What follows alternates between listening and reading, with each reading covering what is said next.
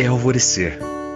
Sol nascendo, nuvens rareando, a rua cheia de meninas e meninos. Um grupo se aproxima a pé. Homens e mulheres com roupas diferentes daquelas que se costuma ver no bairro. Eles seguem em direção a uma menina na calçada. Perguntam o nome dela, conversam, usam as mãos e os braços para acolher, abraçar. Na hora de ir embora, convidam para um café. Ela aceita e se afasta da esquina. Deixa para trás o sorriso falso e esboça no rosto a semente de uma felicidade que não brotava fazia tempo.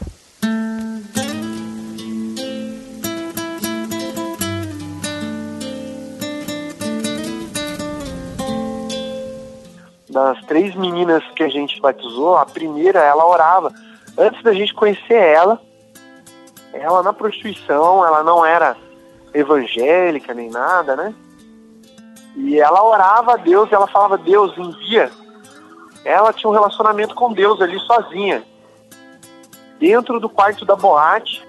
E ela falava, Deus, envia pessoas do Senhor para me tirar daqui, porque sozinha eu não vou conseguir sair daqui. Uma menina jovem que, como muitos dizem, né, poderia gostar do que faz, mas essa era a oração dela. E ela ganhava muito dinheiro, essa menina. Ela ganhava em torno de uns 10 mil reais por mês. E ela queria sair de lá a qualquer custo, porque ela não aguentava mais aquela vida. É, a gente foi para lá, exatamente a casa que foi cedida para a gente fazer o café da manhã a primeira vez era a casa dessa menina. E ela teve um encontro com Jesus, assim, fantástico. Foi uma das conversões mais verdadeiras que eu vi. E foi a primeira menina que a gente batizou. Uma mulher super de Deus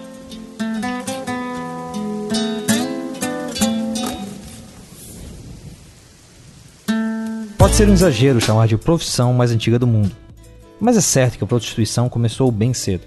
Já se fala de mulheres trocando dinheiro por sexo lá em Gênesis, como no episódio de Judá e Tamar.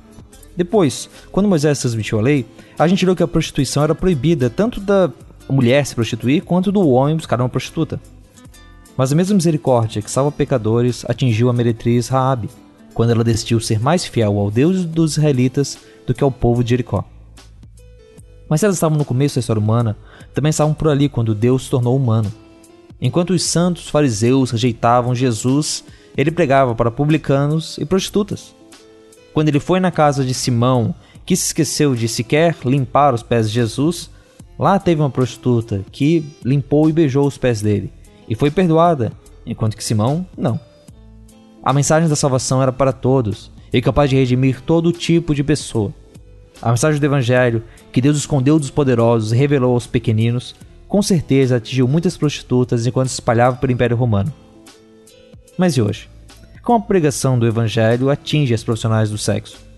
Podemos esperar que elas mudem de vida assim que entram na igreja? Aliás, como é que a gente pode receber elas na igreja? É possível haver perdão onde antes havia pecado? Na primeira parte desse programa, André Cabral contou como ele e a esposa Priscila começaram um ministério entre as meninas do Jardim Itatinga, em Campinas, e quebraram ali no programa alguns mitos sobre a vida delas. Hoje, a gente vai falar sobre os resultados desse trabalho, como as meninas do Itatinga recebem o Evangelho, como o Evangelho muda a vida delas. Meu nome é Rogério Moreira Júnior e seja bem-vindo a mais uma edição do Fora do Éden.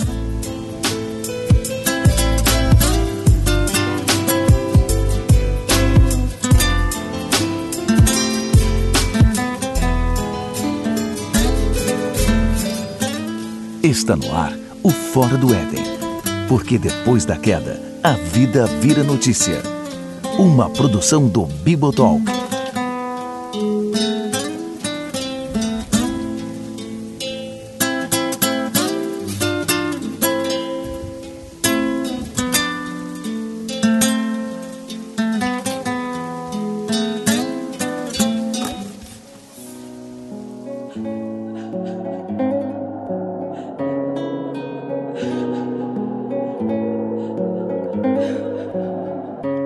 André conta o caso de uma das primeiras conversões que aconteceu lá no bairro ligadas ao ministério deles, e que acabou realizando um sonho que ele tinha com a esposa. Ela se prostituía no Jardim Tatinga e ela era não só não só menina de programa, mas ela foi, tipo, promovida a gerente da casa. Tipo assim, ela por ser uma menina muito proativa, muito inteligente, e ela foi promovida a, tipo, a gerente da casa. E quando a gente conversava com ela, ela sentia um desejo muito grande por Deus, assim. Ela se percebia que ela amava Deus, que ela tinha é, assim, ela falava, ela chorava, falava, meu, eu quero sair dessa vida. É, eu sei que isso não é o que Deus sonhou para mim e tal. E a gente orava junto com ela tal, e ela teve o processo dela. E ela tinha um desejo de se casar. O sonho dela era entrar na igreja vestida de noiva, assim, de vestido branco e tal. Queria casar com, com um cara de Deus, assim, enfim. E a gente, cara, a gente orava com ela, só que ela, ela, ela tinha uma baixa autoestima muito grande. Mesmo sendo uma menina bonita, inteligente e tal, ela achava que nenhum homem ia querer casar com ela por ela ter vivido aquela vida que a mãe dela dizia para ela que ela que nenhum homem ia querer casar com a mulher da vida. Isso machucava muito ela, isso feria muito ela, ela não, ela ao mesmo tempo queria, mas ao mesmo tempo ela acreditava que era impossível, ela tinha assim medo de nunca conseguir se casar assim, né? É por causa da, do passado dela como um homem ia amar ela, ia respeitar ela com o passado dela e tal, ela tinha essa questão. E a gente falava, não, Deus não olha pro seu passado e ele tem um homem para você e tal. E a gente começou a orar por isso. E ela conheceu um cliente, um cara que, que eles acabaram se apaixonando. E ela já estava frequentando a igreja, mesmo trabalhando como menina de programa. E a gente estava caminhando com ela e tal. E esse cara, os dois começaram a se gostar, ela começou a namorar. E era uma menina que falava pra gente, falava assim, olha, eu quero sair da prostituição, mas eu não sei o que fazer, eu não sei trabalhar de nada. Era esse o discurso dela. E ela, ela não conseguia enxergar o potencial dela. E a gente fala que essa é uma das barreiras para muitas meninas sair. É como se a prostituição roubasse o sentido, o senso de potencial das meninas. A gente, eu conheço uma menina de 18 anos, é, normal, inteligente, como qualquer outra menina, assim. Ela, a gente perguntou para ela qual era o sonho dela e ela falou que não tinha sonho. E aí a minha amiga falou, não, assim, mas um sonho qualquer, pode ser um sonho, não precisa ser um sonho muito grande, pode ser um sonho pequeno. Ela, não, eu não tenho nenhum sonho. Ou seja, uma menina de 18 anos sem nenhuma expectativa de vida, assim, de um sonho, qualquer um, seja uma bicicleta, nada, nenhum sonho você tem, não, nenhum sonho. Ela falava, então, assim, uma menina de 18 anos que a prostituição tinha roubado dela toda a expectativa de vida, assim, de. E era o caso dessa menina. E ela não conseguia enxergar o potencial dela, e a gente caminhou com ela bastante tempo, sabe? Eu não sei o que eu vou fazer. E a gente via muito potencial nela. Todo ser humano tem um potencial para criar, como Deus é criador e essa identidade está na gente, né? De criar as coisas, de fazer, de empenhar, trabalhar enfim, né, fazer várias coisas, né? Cada um tem o seu dom. A gente via muitos dons nela e ela não conseguia enxergar. E foi passando por esse tempo, ela entregando a vida dela para Jesus e tal, entregou a vida para Jesus. E o namorado dela deu uma aliança de prata para ela, sabe, a aliança de compromisso. E aí foi que ela, ela veio contar chorando pra gente de alegria, é, porque aquilo era o sonho dela. E ela estava tava sendo realizado. E depois, de repente, ela noivou, a gente ajudou a preparar as coisas do casamento dela.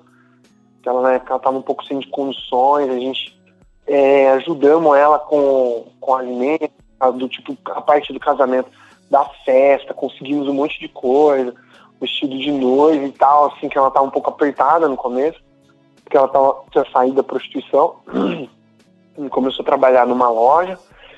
E aí essa menina é, se casou. E o casamento dela foi algo assim maravilhoso. Foi algo assim de outro mundo mesmo. Foi um momento especial no qual Deus assim começou a realizar assim os sonhos dela e era algo assim que a gente tinha com a gente assim, eu e minha esposa, a gente sonhava em se casar num campo. E a gente viajava assim, que a gente queria que tivesse uma árvore nesse campo e a gente ia enfeitar com Sabe aquelas garrafas assim com vela dentro, aquelas velas com garrafa que eles? A gente queria fazer uma decoração dessa. Viajava, assim, a gente viaja bastante, né? E aí a gente viajava nisso aí, só que acabou que não deu. A gente casou numa época de, uma época de chuva e a gente preferiu não arriscar. E tava um pouco sem grana também, e a gente acabou casando na igreja, no salão, né? Foi muito bom, foi maravilhoso nosso casamento. É, porém, sempre tinha ficou um pouquinho assim, né? Poxa, seria legal se fosse, né? Tal. E antes dessa menina casar, a gente já tinha casado uma, uma outra menina. A primeira menina que se converteu, o marido dela tinha se convertido lá num culto, que era um cliente dela, se converteu lá num culto, entregou a vida para Jesus, e os dois, nossa, ela saiu da prostituição e os dois se casaram. Eu fiz o casamento deles, foi assim, um momento sensacional, e foi num campo, o primeiro casamento. E a gente começou a sentir algo, que Deus estava querendo dizer alguma coisa com aquilo, porque normalmente a gente quer dar para os nossos filhos aquilo que a gente não teve, né? E essas meninas, ela tem a gente como pai, assim, às vezes elas chamam a gente de pai e de mãe. Eu e minha esposa, assim, por mais que a gente é quase da mesma idade delas, assim, e elas têm a gente como pai, assim, eu fiz o casamento dela, dessa primeira menina, e eu senti uma alegria muito grande de ver ela casando num campo como a gente desejava. E a segunda menina, que é essa que eu tô falando, contando a história dela, o casamento foi num campo e tinha uma árvore e a nossa equipe, a equipe do Páginas Novas, né, que é o nosso trabalho, que eu não falei ainda, a nossa equipe que fez a decoração dela. O Ministério de André e Priscila, lá no Jardim Tatinga, se chama Páginas Novas. E mais pro final do programa a gente já conta como que ele funciona e como que ele pode abençoar a sua igreja também. E eles fizeram uma decoração muito linda e inclusive tinha uma árvore e eles decoraram com vela com garrafa para iluminar a noite. E isso assim foi fantástico. A hora que a gente chegou e viu aquela decoração, aí eu comecei a entender. E aí Deus estava dando para as nossas filhas aquilo que a gente não teve. Isso foi algo assim magnífico, assim, a gente sentiu é, Deus falando com a gente na hora do, dos votos, assim, é, das coisas que me marcou muito foi que na hora que ele, o noivo dela foi fazer os votos, ele começou a falar, olha, prometo te amar por toda a minha vida, é, na saúde, na, na tristeza, na alegria, na doença e tal. Começou a fazer os votos e e Deus começou a falar comigo, olha, eu prometi, porque Deus tinha falado com a gente, a gente tinha dado palavra para ela. Olha, Deus está falando com a gente que ele vai dar um marido de Deus para você, que ele vai dar um homem de Deus que vai te amar muito e tal. E ela chorava muito quando a gente falava isso, sim. E, e acontece que a hora que ele começou a fazer os votos, prometendo que ia ser fiel para ela por toda a vida e tal, a gente começou, nossa, Deus começou a falar muito forte com a gente. Deus falou comigo, olha, eu prometi que ia dar homens de Deus para elas. Eu vou fazer muito mais ainda. Esse é só o começo. Foi um momento especial, assim. Eles se casaram, eles estão casados, acho que há, há uns três anos e meio, mais ou menos. E ela está terminando a faculdade, está trabalhando super bem, uma menina super empreendedora, inteligente, que antes não conseguia enxergar esse potencial. E eu, eu quero falar que quem fez isso não, não foi a gente, foi Deus, sabe? Ele que Jesus, quando a gente se encontra com Jesus, as coisas, as pessoas são transformadas, né? É, não só de profissão, eu não tô falando, ah, nossa, o maior ganho da vida dela foi sair. Foi ótimo sair da prostituição, foi melhor coisa que ela fez, mas melhor do que isso é conhecer Jesus. Que tem pessoas que não, não estão na prostituição e vivem uma vida vazia sem Jesus. Tem pessoas que têm outra profissão super boa, ganha super bem, gosta do que faz, porém tem um vazio dentro de si que é, é a ausência de Jesus. E Jesus é essa pessoa, ele é a expressão exata de quem é o Pai, de quem é Deus, e as pessoas hoje estão carentes de Deus, velho. Que é essa pessoa maravilhosa que normalmente tem sido distorcida pelas nossas figuras de autoridade no dia de hoje. Às vezes as pessoas relacionam a Deus como talvez teve um pai que, que espancava, que era austero, que era mal, ou que abandonou, ou que era ausente e transfere isso para Deus aí. Mas Deus é um pai completamente diferente do pai que a gente imagina. Ele é um Deus de amor. Ele não é um Deus que algumas religiões aí pregam, né? Que às vezes a religião prega que é um que só está esperando a pessoa dar uma brecha, cometer um erro para destruir a pessoa, né? É o Deus do evangelho, que não importa se a pessoa é travesti, se é menina de programa, Deus só está esperando de braços abertos.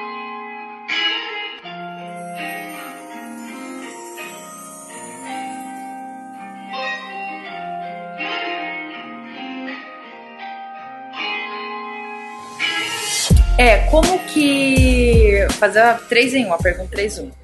É, como, André, que a sua igreja recebeu essas meninas? Como que você vê essa relação é, da igreja com a, essas novas frequentadoras? E como que você acredita, como que você orienta que nós recebamos em nossas comunidades essas meninas de programa? porque a gente tem a ideia de que elas vão ter um guarda-roupa mais sensual, com roupas mais curtas.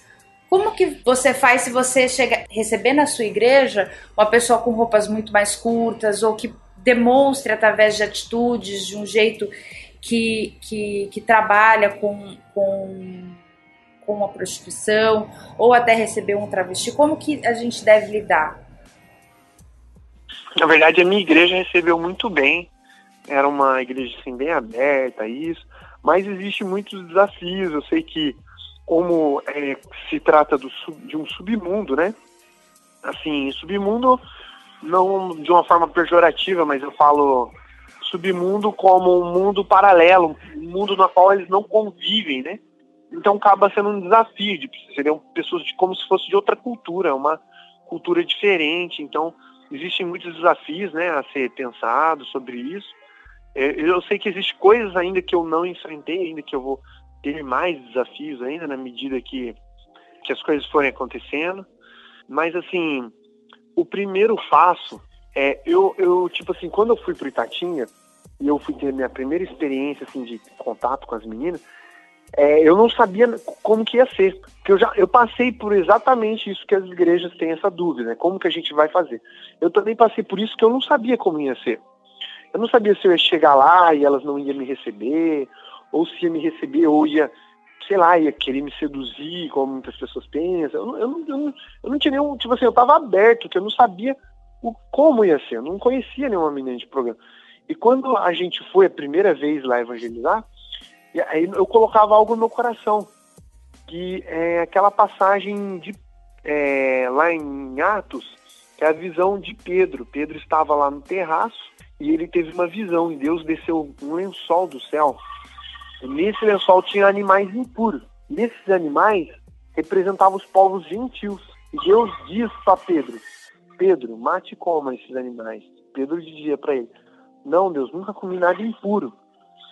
Poxa, aí, tipo assim, Deus fez isso três vezes. Baixou esse lençol do céu, nessa visão dele.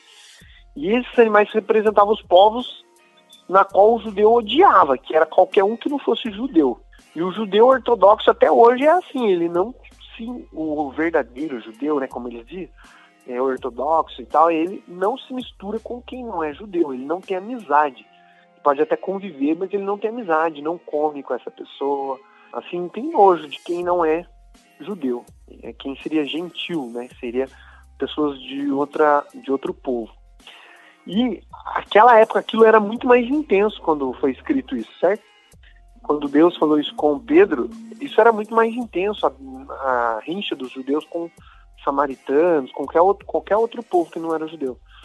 E Deus fala para Pedro, e Pedro fala: Não, nunca comi nada impuro. E Deus fala para ele: Não chame impuro aquilo que eu purifiquei. E eu vejo que para as igrejas hoje, para nós, para todo mundo, eu, todo diariamente, Deus faz esse exercício. Deus desce um lençol do céu e pergunta pra gente quem é que está nesse lençol. Quem são as pessoas que a gente considera como impura? Entende? Aquelas pessoas que a gente tem medo do pecado delas. Seja a pessoa que for, não importa qual o pecado dela. Deus está perguntando pra gente quem é essa pessoa. Seja uma pessoa que a gente tem preconceito. Como, por exemplo, no meu caso, nesse lençol era mais voltado assim para um político corrupto, né? Que a gente tem, às vezes, um, certo ódio, assim, né? Acaba, é, se a gente não se escapar, eles são pessoas que Deus ama, né? E a gente tem um desafio de amar essas pessoas da mesma forma. Deus pergunta para mim, para você, para todas as pessoas que estão me ouvindo, para as igrejas, quem é que está nesse lençol? Deus está descendo um lençol do céu. Quem que aparece nesse lençol para gente? Seria o travesti? Seria a menina de programa que a gente tem? Poxa, Deus está falando para a gente, olha, não chame impuro aquilo que deu meu sangue para purificar lá na cruz. para tratar as pessoas de igual modo, qualquer pessoa que seja. Então, lógico vai ter os desafios que eu vou falar sobre essas coisas, né? Mas o principal é enxergar elas como ser humano. E quando eu fui, como eu não tinha, eu não sabia o que ia acontecer, mas uma coisa Deus colocou no meu coração: olha, elas são pessoas normais como qualquer um, então você não precisa ter medo, André, que eu tô com você. Eu mandei você ir, né? Cuide e pregar o evangelho e né, fazer atos de justiça, é, justiça social e tudo em todos os sentidos, aspectos da vida dela, né? Social, emocional, psicológico.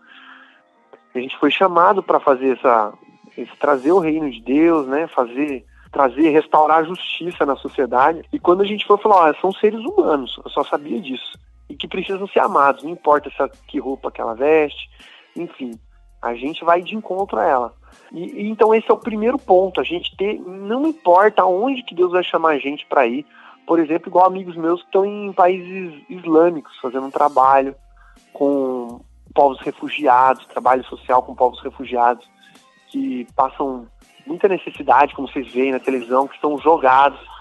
É, o meu irmão mesmo está na Turquia cuidando é, de crianças abandonadas, ele e a esposa dele, crianças que assim perderam os pais na guerra e estão refugiados, assim totalmente órfãos na rua, passando fome. Então, tipo assim, eles vão para um lugar na qual as pessoas querem matar eles, eles estão lá querendo fazer o bem para essas pessoas. Então, é um desafio. Imagina quando você vai, o que, que passa na sua mente? Você vai para um lugar desse, ó, eu tô indo querendo dar amor para um povo que pode querer cortar minha cabeça, matar minha esposa. E mesmo assim eu vou para lá. E o que, que você tem que pensar? Não, não interessa. Se eles querem me matar, eles são pessoas e o amor de Deus quer alcançar eles. E é isso que o amor faz, sacrifica por outras pessoas. E eles são seres humanos, não importa a religião deles, não importa nada, velho. O amor, ele encobre os pecados das pessoas, o amor perdoa, o amor tudo sofre, né? Como, como é, Paulo disse lá em 1 Coríntios 13, o amor tudo espera, tudo suporta. O amor é capaz de entregar sua vida, como o próprio Jesus fez, né? E aí, quando a gente, então, voltando para os desafios da pergunta do André, é, tem, então esse é o primeiro passo, a gente olhar para eles, não importa o que ele fez, o que ele faz, e é uma pessoa. Não importa se tirou, se é um homem e tirou o pênis fora e está sem pênis, é uma pessoa, continua sendo uma pessoa, um filho para Deus, um amado de Deus, e que Deus quer receber, não importa quem é essa pessoa.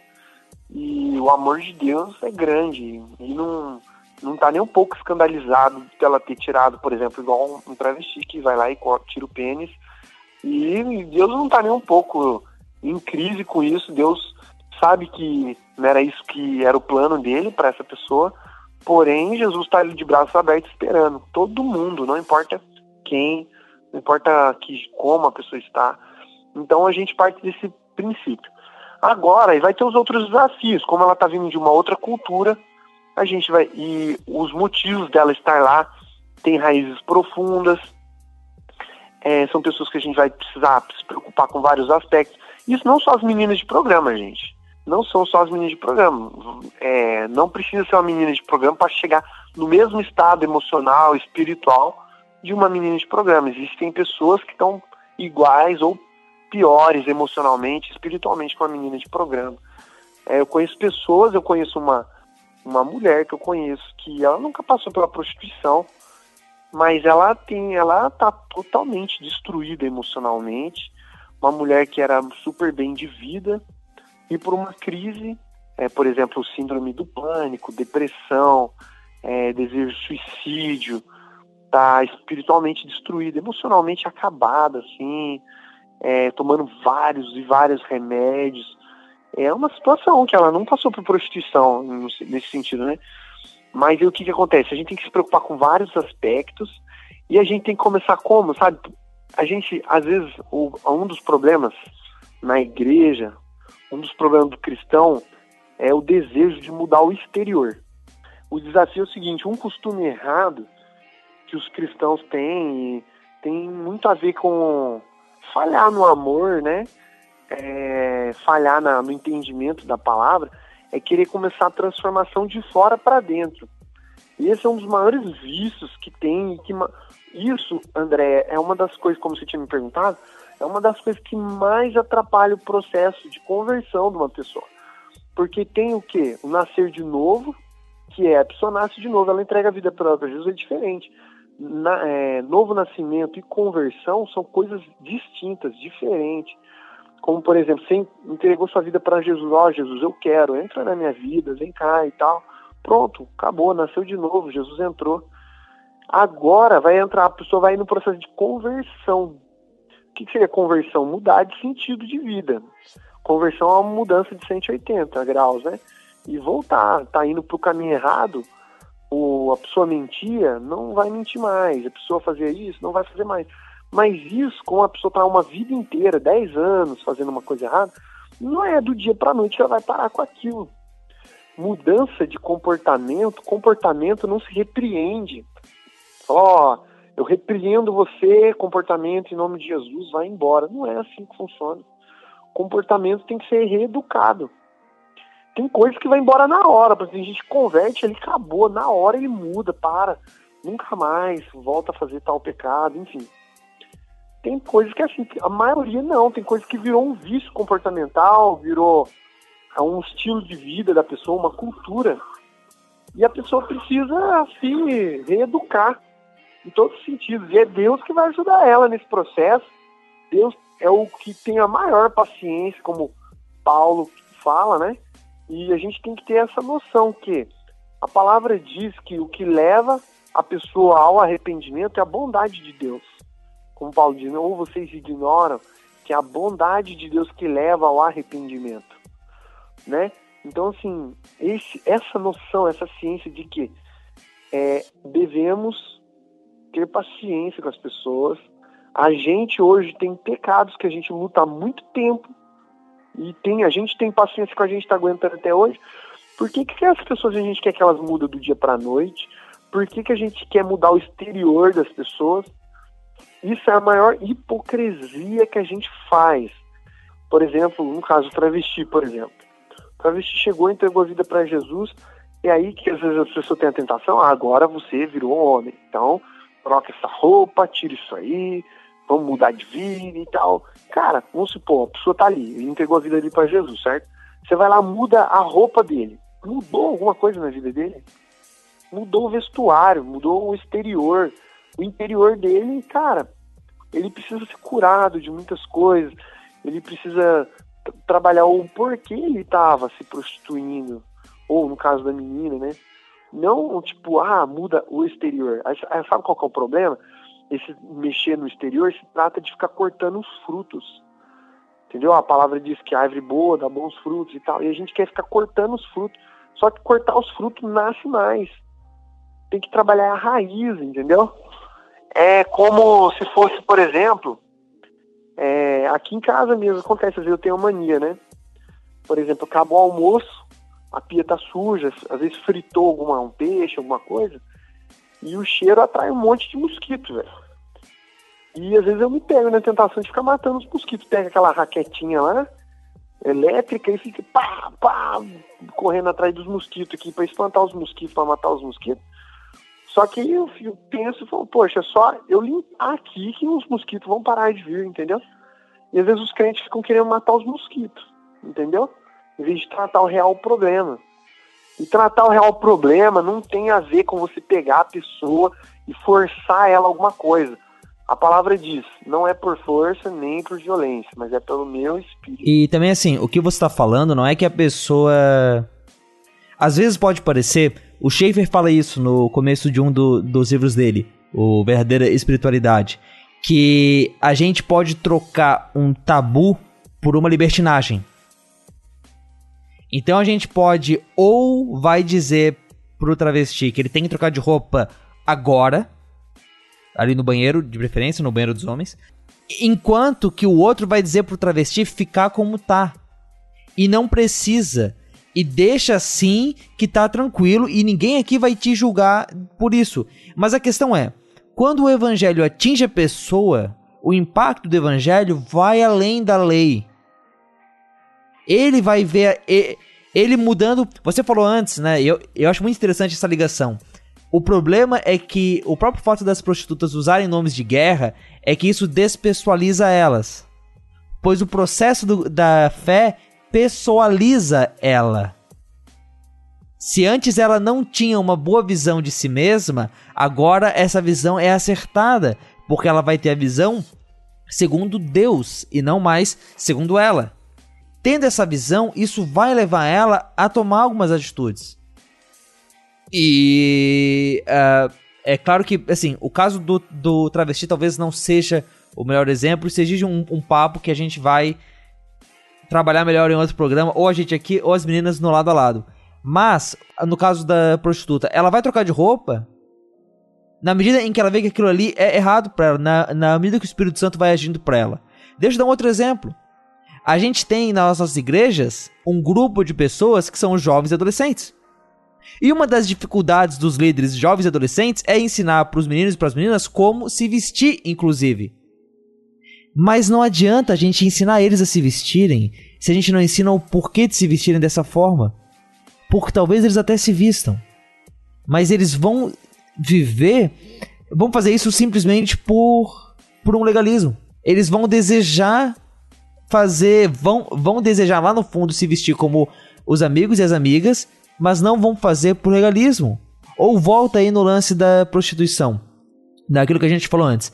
A gente, quando percebe como o, o quanto que a prostituição é terrível para a pessoa, fica difícil você olhar para uma imagem de uma prostituta e um homem se sentir excitado. Ele vai se ele, ele vai sentir arrasado. Caramba, que droga! Eu tenho aqui diante de mim uma tragédia em forma de mulher. Agora, é essa mudança de mentalidade que leva a pessoa a mudar a atitude. E é a mudança de mentalidade que a verdadeira conversão gera nas pessoas que se convertem que vai fazer eles mudarem de atitude, né? Trocarem de roupa, uh, se comportarem de outra forma, usarem o próprio nome. É, exato. É, é, é muito isso, é, é muito isso. É porque, tipo assim, o lance de. É, na verdade, o lance de querer e começar pelo exterior, que é esse grande problema, assim, é, na verdade tem a ver muito com uma hipocrisia, assim, no sentido de, de querer que não as pessoas estejam bem, mas que elas pareçam estar bem. É como se a gente é, a gente vivesse assim de uma forma totalmente tapada no sentido de dizer assim, ó, ó, vamos fazer o seguinte, todo mundo aqui finge que ninguém tem problema. Sabe aquela coisa que você vai cumprimentar alguém? É, Oi, tudo bem, tudo bem? E aí, tipo, se você fala assim, não tô bem, a pessoa te olha estranho que é uma coisa inconsciente que já espere que você é, diga que está bem, está tudo bem e você, está tudo bem? Uma coisa assim.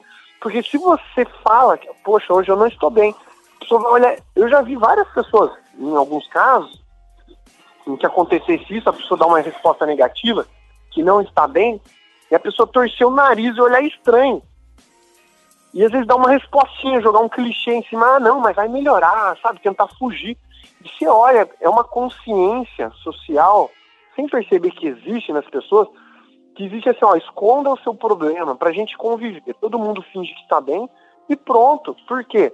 O fato, tipo assim, é, logo vem na mente da pessoa, ah, eu também tenho meus problemas, eu não fico aí chorando por aí pelos cantos. O que, que eu estou citando isso? Que é como se existisse um, é, uma pressão social para que todo mundo finja que está bem, todo mundo coloque uma máscara e finge que está bem. Isso não é só na prostituição, no caso, é, no meio do cristianismo, né? No caso, que às vezes é aquela parada que você vem para cá, então você bota uma roupa diferente e pronto. Não importa. Agora você tá resolvido os seus problemas. Como se aquilo tivesse resolvido alguma coisa na vida da pessoa. Sendo que o, é, a pessoa tem problemas que levam a expor o corpo dela, por exemplo. Por exemplo, uma mulher que gosta de sempre ele estar tá expondo, tá com uma roupa muito curta, com um decote, sempre seduzindo e tal. É, tipo assim, ela tem aquele desejo, mas o fato dela fazer isso é, não é o problema em si. É um problema, pode gerar alguns problemas com isso e tal, mas o fato é que o porquê ela faz isso, entende? O porquê ela vai fazer isso. Não é só, ah, falta você se encontrar com Jesus. Além, Jesus vai conduzir ela num processo de cura mas normalmente porque às vezes é uma pessoa insegura e tem um desejo de aceitação, porque só o fato dela estar vestida, é, como fala, com uma roupa normal, ela não vai conseguir disputar com outras mulheres. Eu não sei, tem várias questões que influenciam uma mulher a se vestir de uma forma sensual. Mas, André, desculpa te cortar, antes de você falar da parte prática, queria só complementar. Enquanto você estava falando, eu estava me lembrando de que os judeus, eles têm o hábito de do luto ser muito visível, né? Então, rasgar a roupa, colocar é, cinzas na cabeça, usar roupa de saco. A gente tem esses relatos na Bíblia, né? Então, como isso é importante, como é importante esse, esse momento, né, de você estar mal e às vezes a gente vai estar mal e vai passar por esse momento, como é importante passar por ele. E como hoje também a gente vive numa cultura do Instagram em que a gente só tem que mostrar o que é, o que é bonito. Antes, a gente até se, se dava ao luxo de um dia estar. Tá não tá muito bem, não querer conversar com ninguém no trabalho, mas hoje não. Você tem que gravar stories todos os dias falando que a sua vida é demais, é super bacana, que você vai nos melhores restaurantes, você conhece as melhores pessoas e como tudo isso é falso e como tudo isso não reflete a realidade. Como muita gente é, acaba seguindo influenciadores, pessoas que é, vivem de, de divulgar o seu estilo de vida maravilhoso e como tudo isso uh, acaba gerando infelicidade também nas pessoas. Né, que você olha e fala, minha vida não é assim, e aí você gera uma situação de acomodação do tipo, não, eu vou ficar aqui na minha vidinha ruim uh, que, eu, que eu vivo, porque eu nunca vou chegar a estar tá bem, né? Como o inimigo acaba usando todas essas ferramentas para manter as pessoas é, presas ainda nos seus, nos seus locais. Né? Nossa, é, eu não quero fugir do assunto. E o que você falou é muito interessante. Tem um, é, um seriado no, na Netflix chamado Black Mirror. Não sei se já ouviram falar. sim, sim. É muito bom, pelo, pela risada, você, você já assistiu, né? E tem um episódio que fala exatamente isso que você falou, André, que é, é um que fala sobre redes sociais e sim, sim. mostra muito essa realidade. Eu aconselho aí, você quer saber um pouquinho mais sobre essa hipocrisia social que tem só aumentado com as mídias sociais, né? É, esse, um, tem um episódio desse seriado que, que destaca isso muito legal, de uma forma muito bacana, muito inteligente. O episódio que ele fala é Nosedive, o primeiro da terceira temporada de Black Mirror. Tem ali na Netflix, você pode assistir. Ele tem mais ou menos uma hora de duração e vale a pena, porque ele fala bastante sobre como é que é a nossa relação com as redes sociais, como é que ela pode ficar ainda pior. E depois que você ouvir, também dá para ouvir o contraponto sobre o assunto, final do contraponto, mas tem um episódio lá sobre Black Mirror em que o Wagner, o Leopoldo Teixeira e o Erlan Tostes comentam sobre esse episódio e sobre os outros da temporada.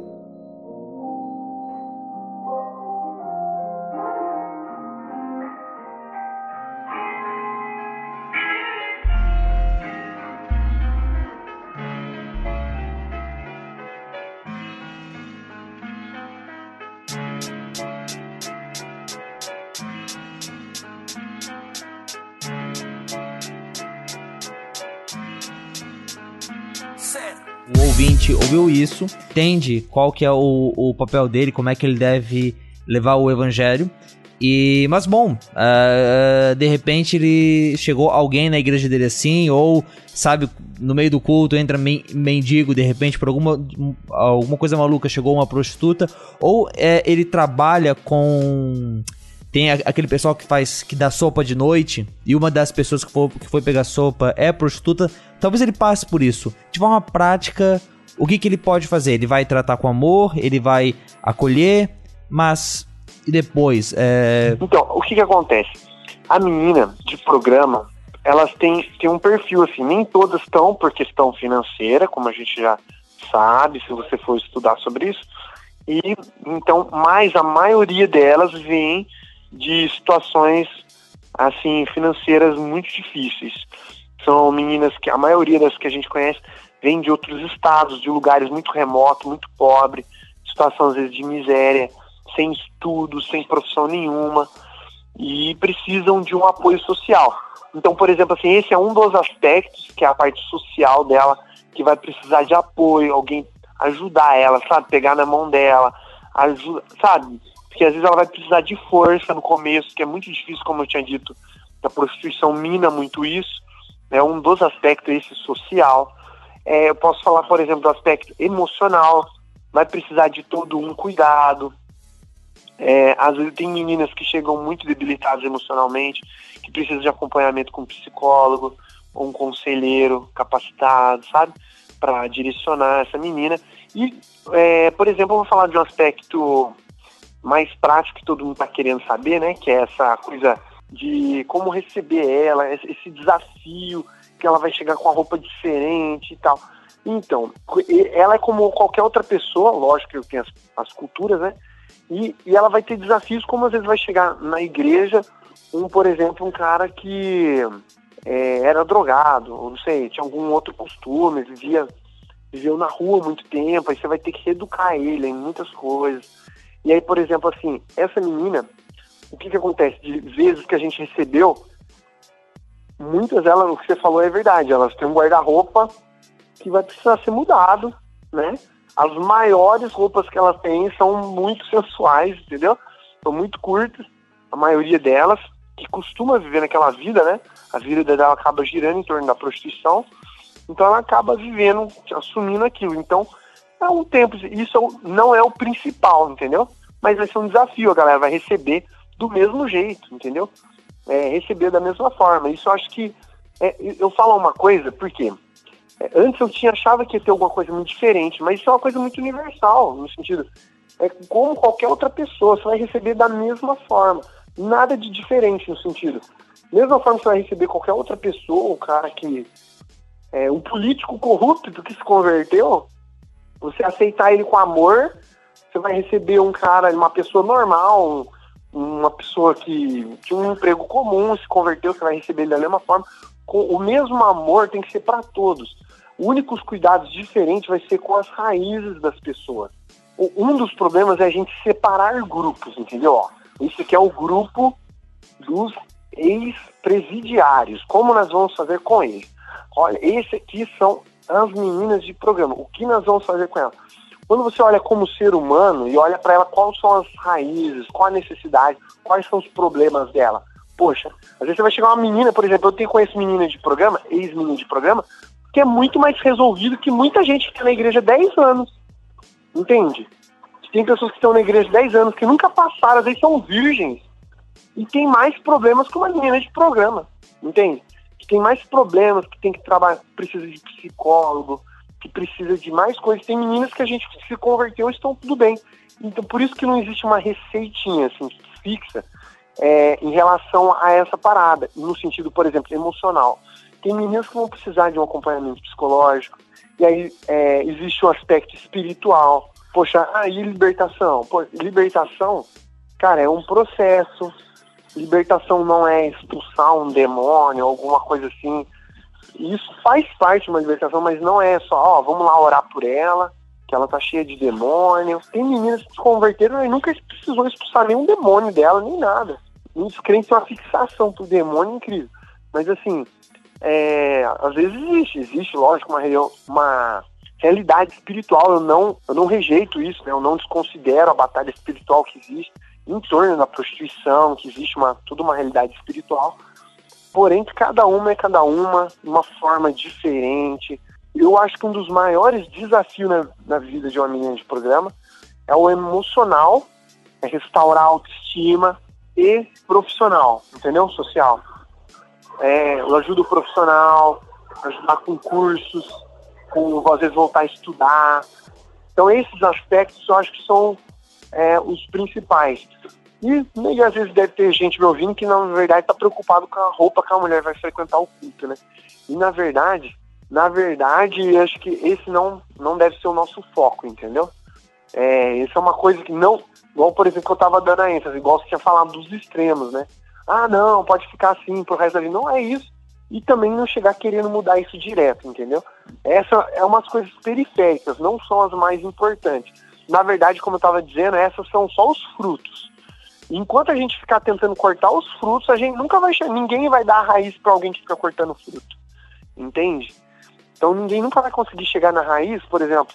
Vamos supor que, é, Rogério, você vem aqui em casa para eu discipular você, eu vou aconselhar, como eu e minha esposa, a gente é conselheiro, formado pela Universidade das Nações, pela Jocum, né? Então a gente vai atender você. e você tem vários problemas emocionais. Só que você chega aqui em casa, você não limpa o pé para entrar. Eu falo, ó, você tem que mudar de comportamento, volta lá e limpa o pé.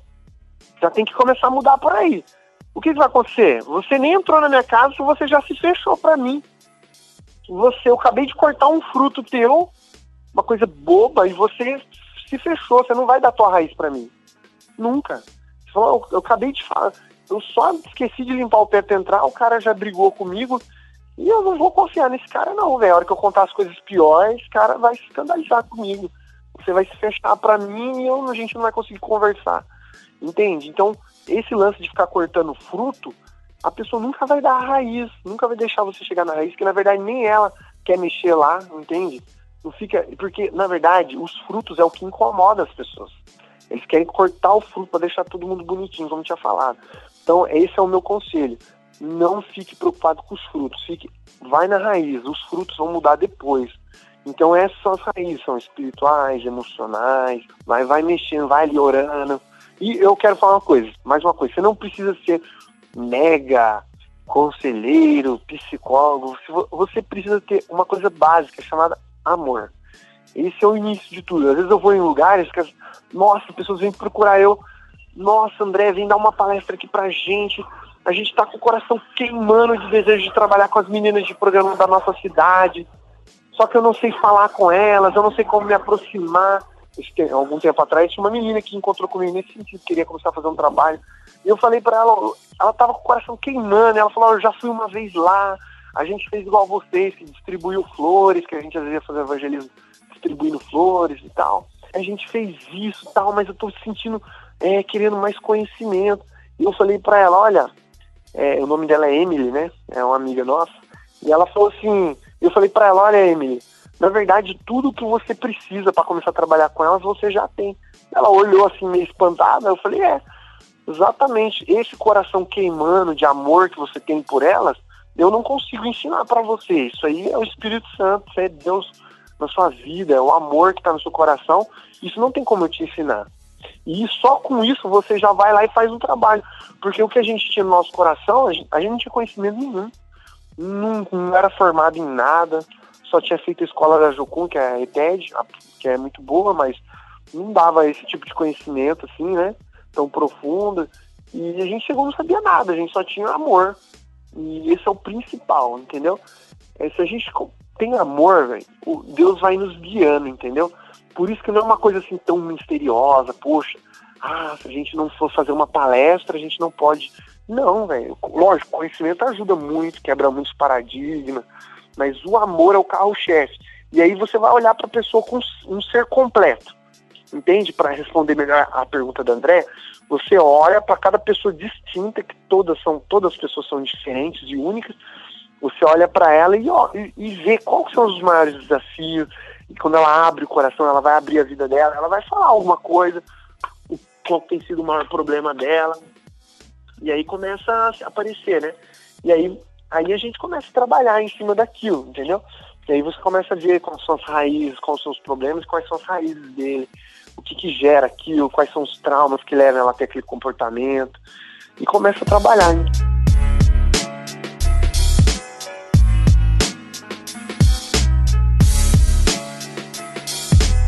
Mas o trabalho que André e Priscila prestam à Igreja de Cristo não se limita só ao Jardim Tatinga. Com o Ministério Páginas Novas, eles também dão palestras pelo Brasil para poder ajudar irmãos que queiram começar ministérios com garotos de programa ou que queiram tratar de outros temas ligados à sexualidade também.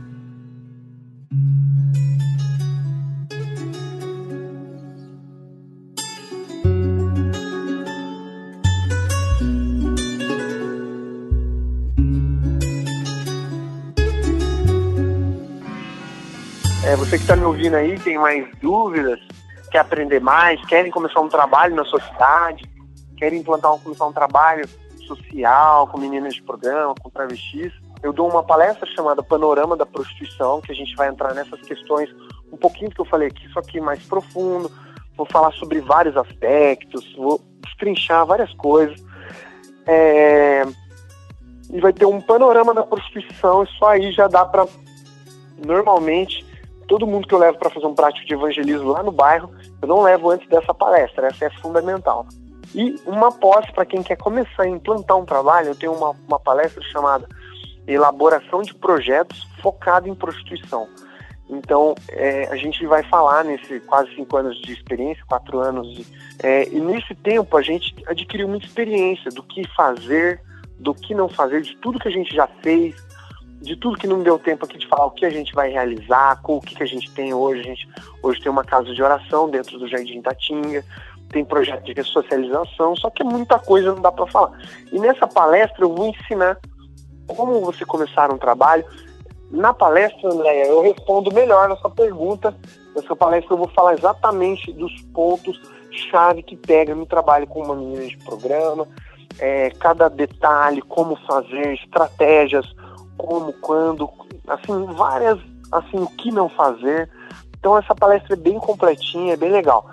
E eu dou prático de evangelismo também. Aí, aí além de teórico, duas teóricas, vamos para uma prática, eu vou junto aonde quer que seja, já chamaram eu em Porto Alegre, eu já fui é, implantar um projeto para um, é, uma organização chamada Light Zone e a igreja é, Batista Brasa, que eles queriam começar um trabalho na, na rua Farrapos, lá em Porto Alegre, no Rio Grande do Sul, e eles estavam meio um pouquinho com dúvida, queriam mais informação, e eu fui para lá ajudar.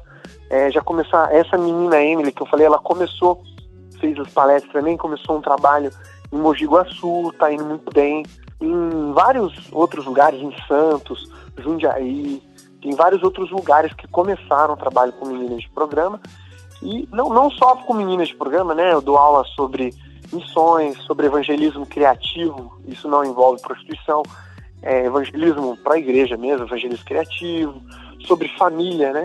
Aula sobre sexualidade, sobre casamento, sobre namoro, sobre é, sexualidade do homem casado, sobre cura emocional, sobre é, liderança e saúde emocional. Então, tem vários temas que você pode. A gente tem um instituto de ensino chamado é, House on the Rock, além do Páginas Novas, né? House on the Rock significa né, casa, casa sobre a rocha, casa na rocha. Então, é, é um instituto de ensino que traz é, um pacote tanto para a família, né? quanto o outro lado, que é de missões, que você pode pedir esse seminário na sua igreja, a gente, é, a gente vai e tal, e dá o seminário, e ele tem aconselhamento integrado, seja, como eu e minha esposa nós somos conselheiros, né, a gente faz um atendimento é, nos períodos pós e entre a, o seminário. A pessoa pode escolher lá, agendar um horário na qual ela quer ser atendida, com toda a privacidade, tudo é, uma ética né, de um conselheiro e, pode ser ouvida né, em relação àquilo.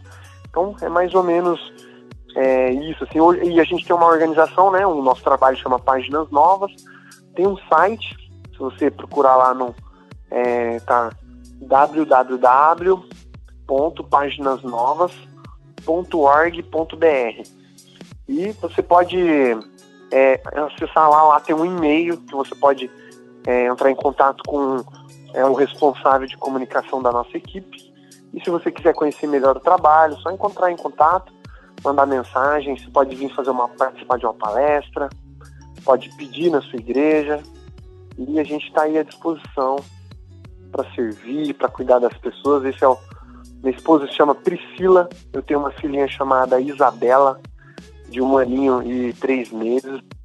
É, a gente vai e estamos aí para servir, cuidar de pessoas, né? Esse é o nosso, a nossa vida, o nosso amor. Isso é o que a gente tem paixão em fazer.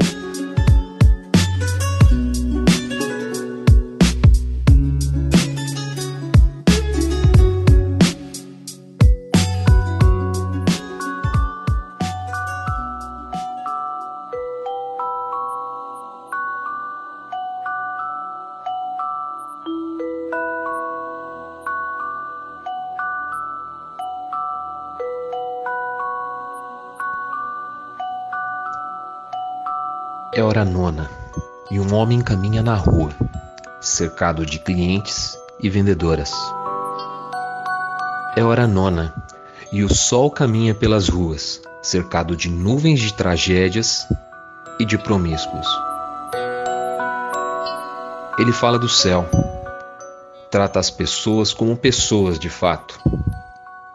Fala que elas são imagens do próprio Criador e que todas e todos têm um valor que não se mede em horas. Mas as trevas odeiam ouvir isso. As nuvens se fecham ao redor do sol, o penduram alto, e se fez noite em pleno dia.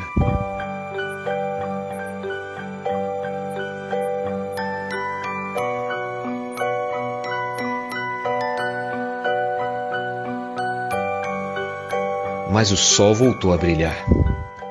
Nossos erros o feriram, mas o sangue dele é que nos curou. E ele foi para o céu, lugar onde pertence, mas não nos deixou sozinhos, nunca mais. Nos deu um caminho para, de uma vez por todas, nos afastarmos e abandonarmos as esquinas cruéis dos nossos erros, para que cada um de nós deixe de pecar a céu aberto e agradeça por encontrar um céu aberto.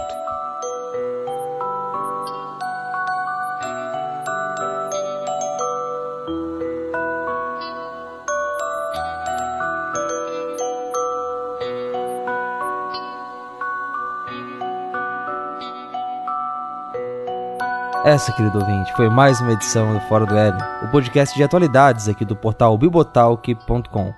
Como eu falei lá no começo do programa, essa é a segunda parte do episódio que a gente começou lá na edição 44A.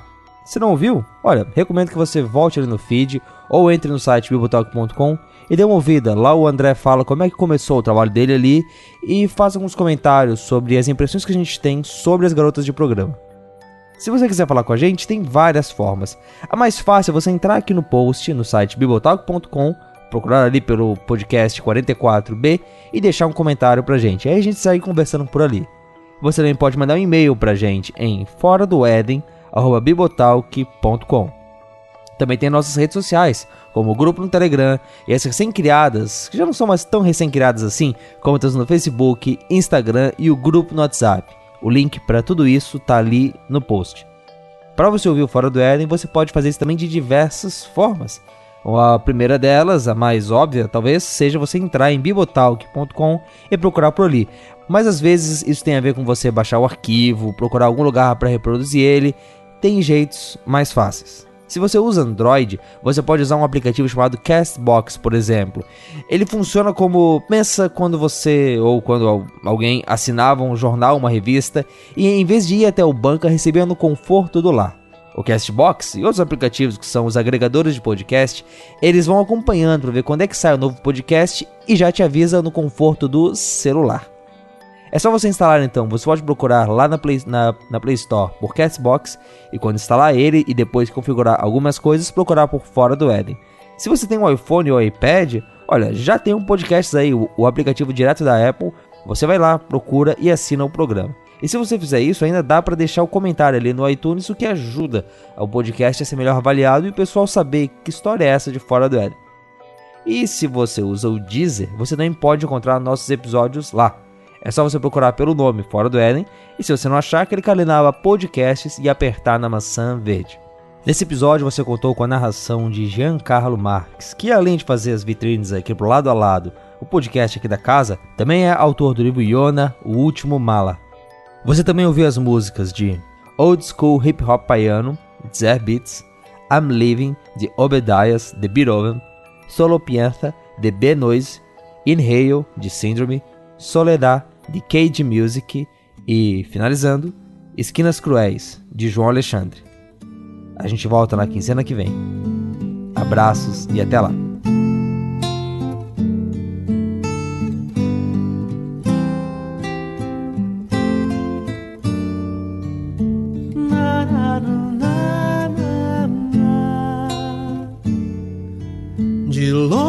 Se vê sua imagem sua tatuagem, seu jeito de andar,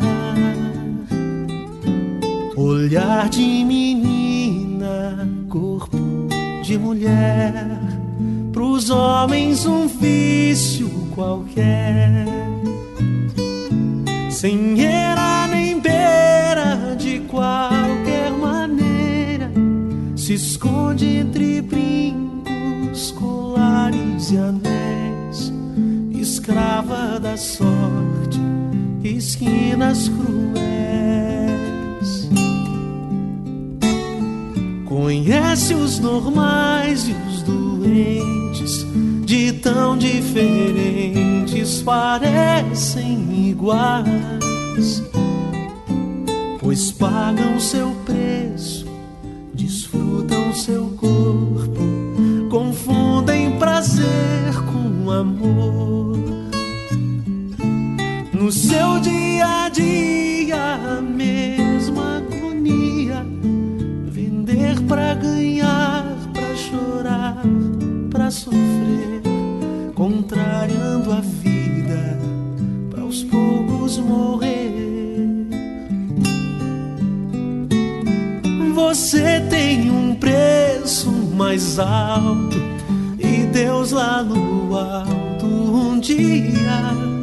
pagou. Desceu de sua glória, morreu numa cruz, pra levar de uma vez suas lágrimas. O amor mais sincero, a paz sem limites, e em meio às tristezas, promessas fiéis. É Cristo em sua vida, quebrando os cordéis, pra te dar vida livre de esquinas cruéis.